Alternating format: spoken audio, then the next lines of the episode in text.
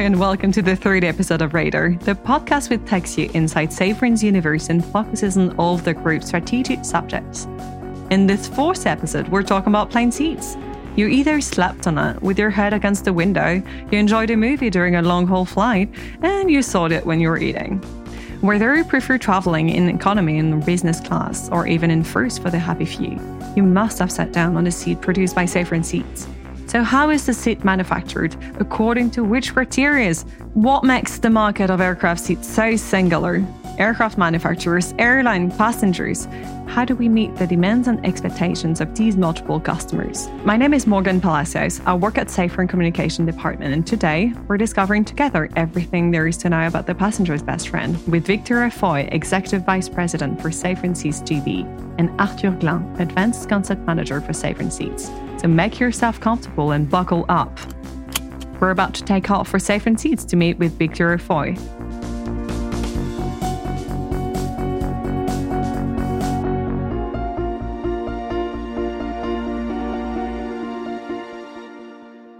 Hello, Victoria. Hello. You're Safran Seats GB's Executive Vice President. One question to start with. Could you tell us more about Safran Seats activity in the UK? I can indeed. We are a business that's uh, situated in Cwmbran and Newport, which is in South Wales, and also in Brackley, which is very close to London. We have about 800 people, between 800 and 850 people across those three sites.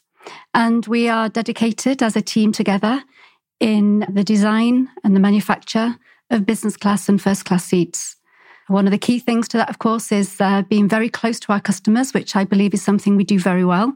And we work end to end with them. So they come along and they talk to us about the seat that they dream of, they imagine for their fleet. And we work with them from co creation to design, manufacture, and then ultimately uh, throughout the life cycle of their fleet and, and the seats for which we prepare for them. The COVID 19 crisis had a major impact on Safran Seats activity, both in 2020 and 2021.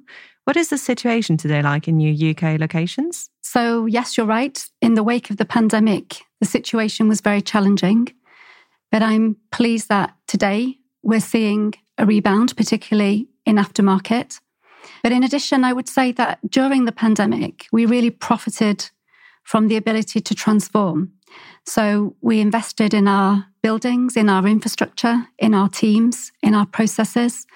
And that's really helped us to improve so that now the market is rebounding. I believe we are confident that we're ready and the teams are ready to respond to the needs of our customers. Thank you, Victor. One last question. How unique would you say is the business of Safran Seats compared to other Safran activities as well? I think we're unique because we sell directly to the airline who are our customers. And we're unique because we really are about selling to them, working with them on their brand, on their brand identity. So, as a passenger, and I'm sure you are a passenger, you'll go onto an aircraft and you will have an opinion, a personal opinion about the aircraft interior, about the seats that you travel on. And likewise, the airlines who choose to do business with us, their most senior people the CEO, the COO of those businesses, they are involved in the selection of the seat. They're involved in the selection of the trim, of the finish, of the comfort. And it speaks really to the culture of not only the airline and the brand that they want to portray in front of the passenger, but it also speaks to the culture of the country in some cases. Now, this might sound unreal, but it's the truth. When we talk to some of our customers, particularly those in Asia, they tell us that when you board the aircraft as a passenger in Charles de Gaulle or in London Heathrow, they want you to feel that you're entering the country in Asia that your destination is. So, coming back on the brand image, I think it's important to say for me that it's the piece that I love the most actually about working in the seats business the fact that we can work so closely with the airlines, it means so much to them for the interior of the cabin, the seat, to meet the satisfaction of their passengers, for the passengers' delight. And it makes me feel really proud that each time you enter an aircraft, we've played a part, we've played a key role in their co creation, the design, the development, and the manufacture and maintainability of those seats. Well, thank you, Victor, for being with us today. We're now going to meet with Arthur Glain, who is an advanced concept manager for Safran Seats.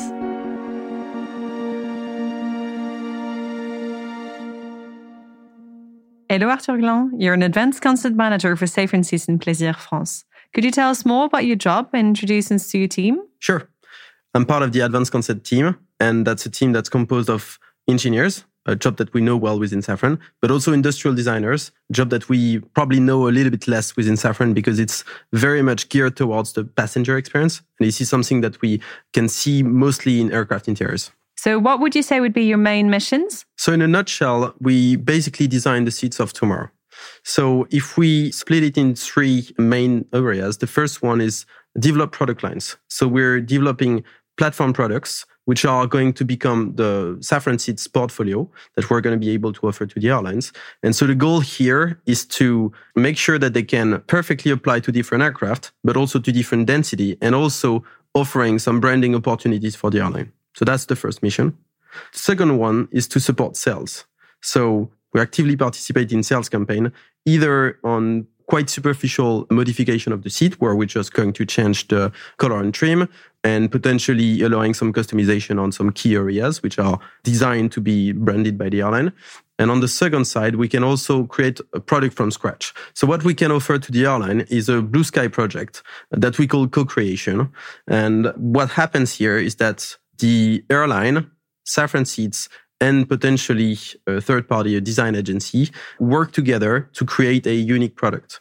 The goal here is to create a seat that's going to be perfectly tailored to the airline brand and to its customer needs. And I'm guessing that you're working on R&D regarding your seats? That's right. The third mission of our team is to develop passenger experience technologies which are going to improve the comfort of the passenger. So we can talk about massage features, we can talk about heating and cooling and cabin noise reduction, which is kind of a key element in air travel. Thank you, Arthur. About the seats market now, Victoria told us to find that there are different clients and that it creates inherently different needs.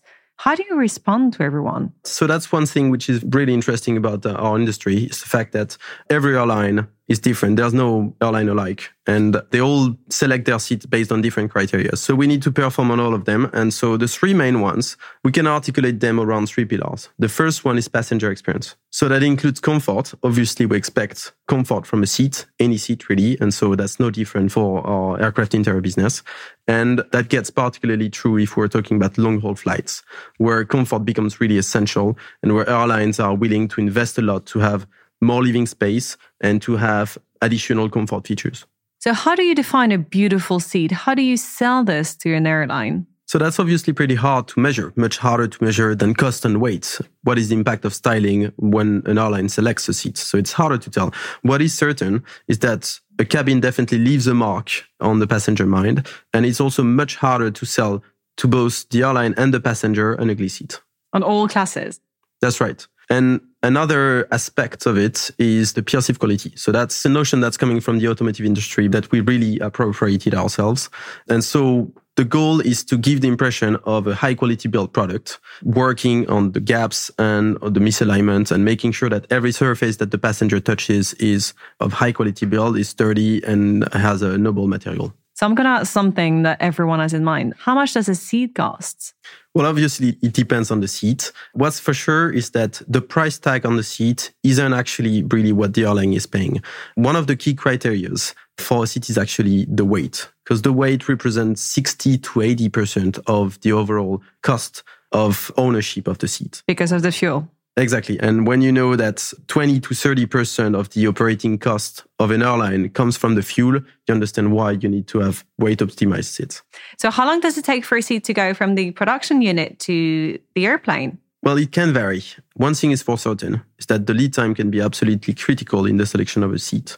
If we're not able to match delivery time of the aircraft on line fit, we're simply out of the race. That's why the lead time is such an important criteria for us to be performing on. We need to be able to offer short lead times and commit to it and then deliver it. Okay, thank you, Arthur. One last question before we leave each other. Between their regular use, you mentioned before that they were used 16 to 18 hours a day sometimes. How long is the life cycle of a seat? Is it possible to restore it or to renovate it, or do we simply have to change it? We consider the lifetime of a seat to be between eight and 10 years. It depends. It can be a little bit shorter, it could be longer. It depends on the situation.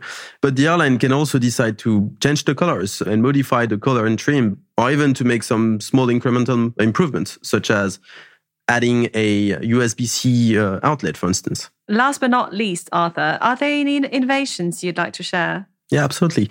Uh, what we're trying to offer to our customers today is midlife upgrades. Obviously, all the parts of the seat don't age the same way. So what we want to do is to be able to update some of the most technological elements of the seats, such as the screen, the IFE, and the touchscreen, the HMI between the passenger and the seat. Thank you, Arthur, for all these explanations. And thank you, Victoria. I feel like we all know seats much better now. Thank you for listening to Radar, and we'll talk to each other soon for another episode of Safran's podcasts.